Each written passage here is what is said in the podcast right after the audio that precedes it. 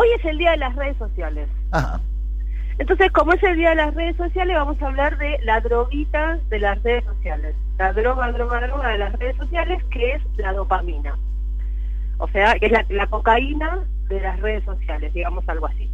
Vamos a explicar qué es la dopamina y cómo funciona todo este circuito que parece una película de ciencia ficción. Esas cosas que le gustan al profe porque son bien conspiranoicas y todo eso, pero es real, entonces este, va, va- va- va bien. Sí, sí, el profe le encanta. Yo ya estoy viendo los ojos que hace, vaya, a ver, a ver. bueno. La dopamina es un neurotransmisor que se encarga de enviar señales del sistema nervioso central, o sea, la cabecita, en el cerebro. Esa sustancia es la causa por la cual se pasa información de una neurona a otra, o sea, es algo que nosotros, eh, sin lo cual no tenemos forma de subsistir, de pensar ni nada de eso. Es verdad que los efectos que, que produce van cambiando este, y según con qué neurotransmisores se combine, este, me, genera una cosa u otra. Lo que pasa es que tiene una vinculación, y acá aparece lo importante de la vinculación con las redes sociales, es que eh, tiene vinculación con el deseo anticipatorio y la motivación, o sea, con el querer hacer. Y en este caso, el querer hacer es querer usar la plataforma.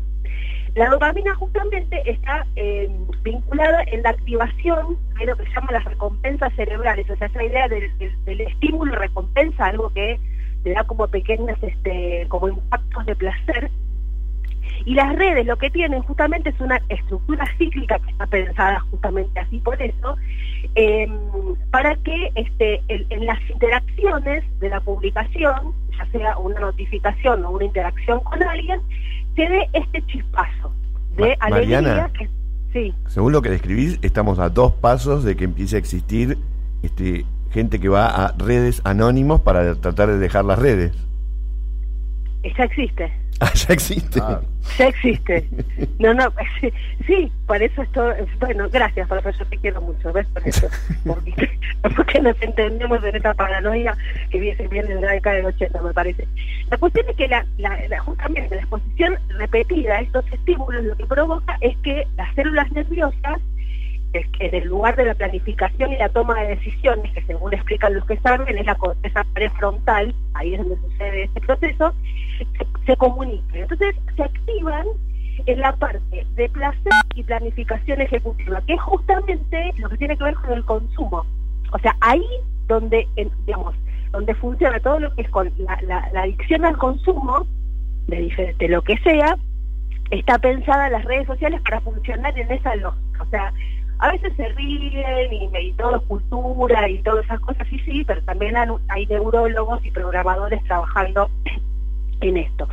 Se da mucho lo que termina pasando, por eso es un problema la utilización y también el modo de la utilización, porque obviamente uno recibe muchas más este, interacciones o, o- felicitaciones o cuando establece algún tipo de polémica, siempre mucho más que una cosa más agradable. Entonces, hay un- hay una tendencia obviamente que uno vaya como dándole haciéndole caso al algoritmo con la polarización y la polémica porque obviamente ahí hay muchas más respuestas e interacciones. Por lo tanto es donde se activa la, la cuestión de- del, del consumo este, problemático de la adicción. En el 2017 Sean Parker recordemos que fue el creador de Napster la plataforma que hizo un poco tambalear en un primer momento a las discográficas porque subía música Ujú. eh, y todo lo que vino después de los juicios y todo eso, todo ese tema, él también fue eh, uno de los primeros que eh, ayudó a Zuckerberg a crear Facebook.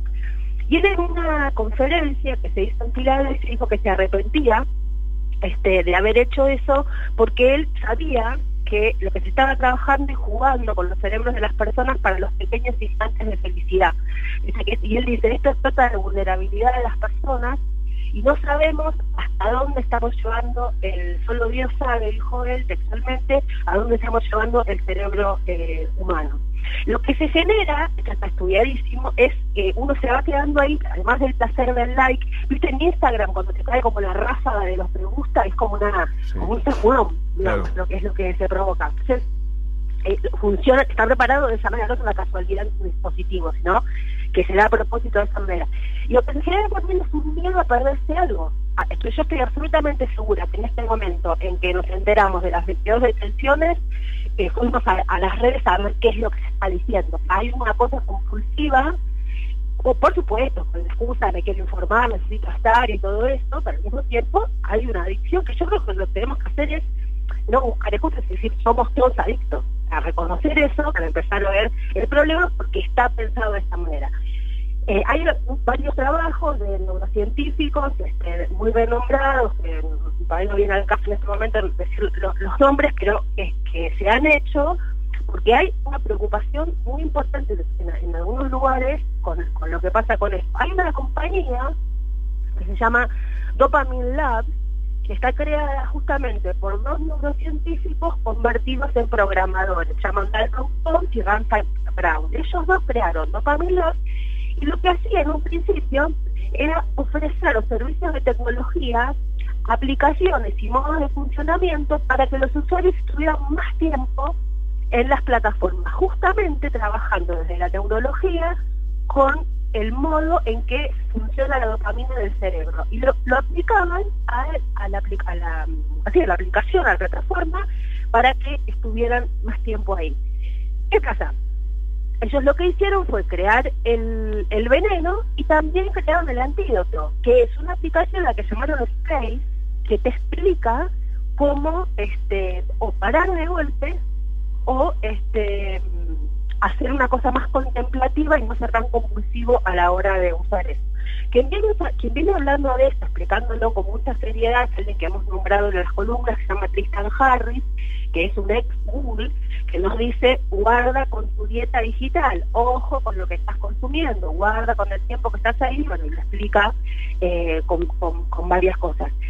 Y hay algo, y acá viene lo que decía el profe, hay este, varios eh, referentes, médicos y psiquiatras, hay eh, algunos de Stanford y de la Universidad de Connecticut y demás, que están trabajando en lo que se llama el detox de la dopamina, y lo que ellos dicen es esto, es que ya tienen grupos de personas que se van a tratar con la, adicción a la dopamina eh, y que ellos están trabajando justamente con el mismo mecanismo de alcohólicos anónimos, de adictos anónimos, o sea, el modo de dejar los dispositivos y la tecnología para poder trabajar en eso es igual que el que se utiliza para los adictos a otro tipo de sustancias. También esto es lo que me parece que hay que tener en cuenta, que a la hora de tratar el problema, los psiquiatras y los médicos tienen que manejarse de la misma manera.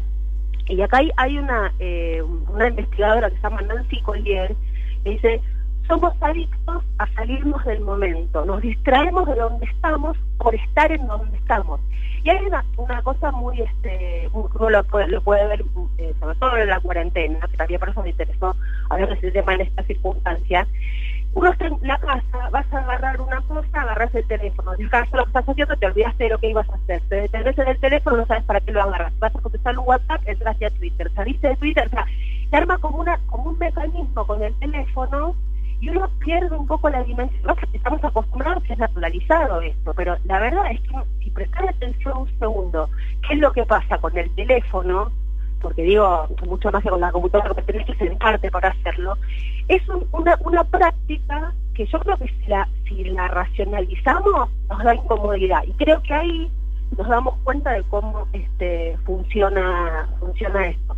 Me parece que lo que hay que tener en cuenta es que la tecnología obviamente este, cambia a las personas, lo subimos con la imprenta, lo subimos con la radio, lo subimos con la TV. Yo no termino de entender por qué cuando algunos decimos que la tecnología de las redes sociales y las plataformas nos están cambiando como humanidad, hay veces ellos dicen que no. Hay como una especie de negación, ¿viste? Yo lo manejo. Y ahí es donde a mí me parece que está justamente la adicción, en no poder reconocer que somos adictos a esto nuevo que, que, está acá. Porque si uno pudiera decir, sí, la verdad es que sí. Es lo primero que, es lo primero que dice el drogadicto, ¿no? Yo lo puedo manejar, lo puedo dejar cuando yo quiera. Yo lo controlo, yo lo manejo. Entonces, ahí es donde me parece que hay un problema.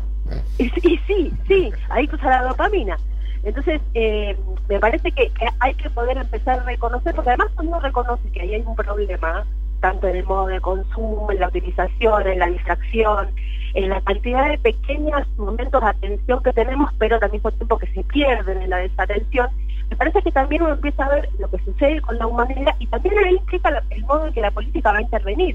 De hecho, algunas personas en Estados Unidos ya están pidiendo, entre otros, eh, el, el, creador de Napster, que también creó Facebook, ya están pidiendo que la cuestión esta se trate desde la salud pública, como un problema de, salud pública, no solamente una discusión tecnológica, política, en, en, en, otro, en, en otros órdenes, sino también desde la salud. O sea, hay algo ahí que me parece que hay que eh, pensar más a fondo y, no hacernos los once, me pareció que el día de las redes sociales era perfecto para ver qué vinculación tenemos con las este, plataformas que obviamente son el modo más perfecto que ha encontrado el capitalismo en ese momento.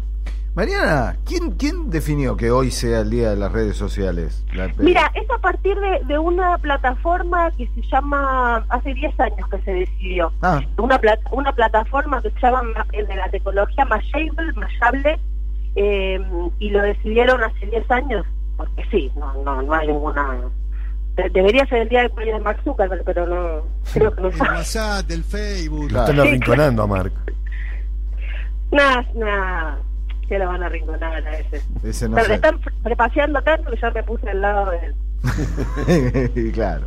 claro. te vendiste, te vendiste no, el sistema, sacale, sacale, el link, ponele el link, de decir que no, ponerle la banderita, chat, por lo menos que otro va y dice, nosotros somos esto, somos esta porquería. Mm. Yo prefiero esto a los que se hacen los progresistas. Muy bien. Impecable, Mariana, te dejamos seguir alimentándote a la dopamina de las redes sociales.